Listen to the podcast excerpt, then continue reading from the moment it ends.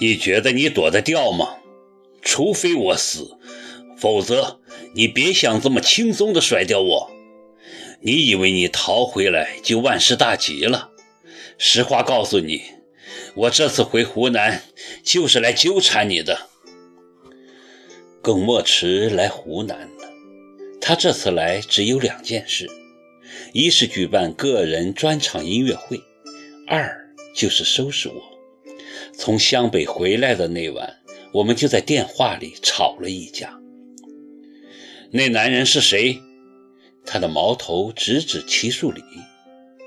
他是谁？关你什么事？我问他是谁？他的声音大了起来。齐树杰的哥哥。哦，是他呀，在美国淘金回来显摆的。请你说话客气点。你说话就很客气吗？你还来湖南做什么？我也放大了声音。我来影响到你吗？为什么？为什么还要出现在我的视线里？你折磨的我还不够吗？想看我死了没有吗？要不要我现在就死给你看？我的声音开始发抖。我还没死，你怎么会死呢？他在电话里。不带一点感情，继续他一贯的嘲讽。这么怕见我，是不是在暗示你对我余情未了，想跟我再续前缘呢？耿墨池，我一声尖叫，我会让你后悔的。电话里一阵沉默，显然是被我的声音吓住了。你又在发神经，我只是想过来看看你。不可以吗？我不想跟你见面，这辈子我都不想见你。我神经质地冲他吼：“这个疯子！我一直觉得他疯得比我厉害。当初把我送进精神病院的时候，怎么不把自己也送进去？对付这样一个疯得没道理的人，最好的办法就是不理他。我就不信他还能把我吃了。”但是很不幸，我低估了这个疯子。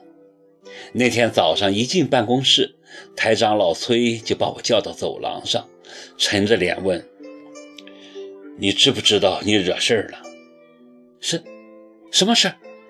我心里一咯噔，不明白大清早的我做错了什么。你和冯克录的广播剧里用的背景音乐。经过版权方同意了吗？版权？我一头雾水。你看看你，出事了吧？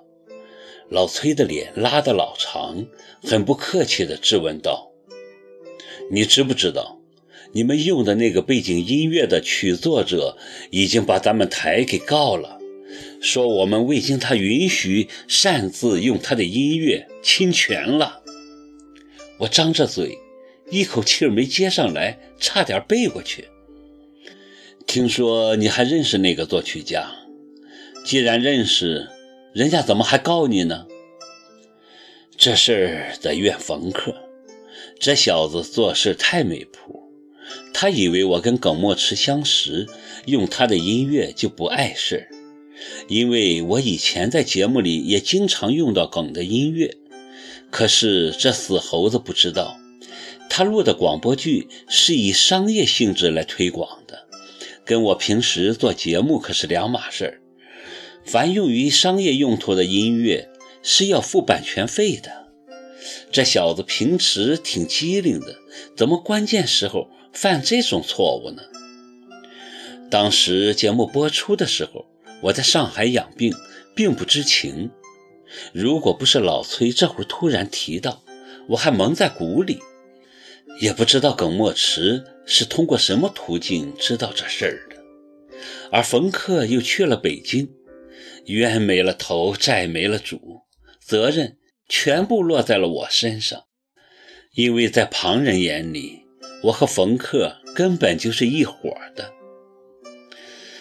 唉，一伙就一伙吧，谁叫我交友不慎呢？面对老崔的质问，我憋着气不敢出声。认栽了，毫无疑问，耿墨池这会儿是玩真的了，而且动作还这么快。他这么急于收拾我，不会是要捆我到巴黎去吧？我早就跟你们说过，要尊重知识产权，尤其我们做传媒的，在这方面更应该给公众树立良好的榜样。现在媒体还不知道这件事，如果传出去，你说我们以后还怎么面对公众？老崔还在指责我，越说越激动。现在对方的律师都找上门来了。就在我的办公室，你们自个儿惹的事儿，自个儿去摆平吧。说完，他甩手就走开了。我耷拉着脑袋，跟着他走进办公室的时候，心里磨着刀，手里的拳头握成了一把锤。那会儿我真想杀人。一个戴眼镜的、很斯文的男子见我进来，马上礼貌地站起身，公事公办地说。你好，白小姐，我是耿先生的律师黄成。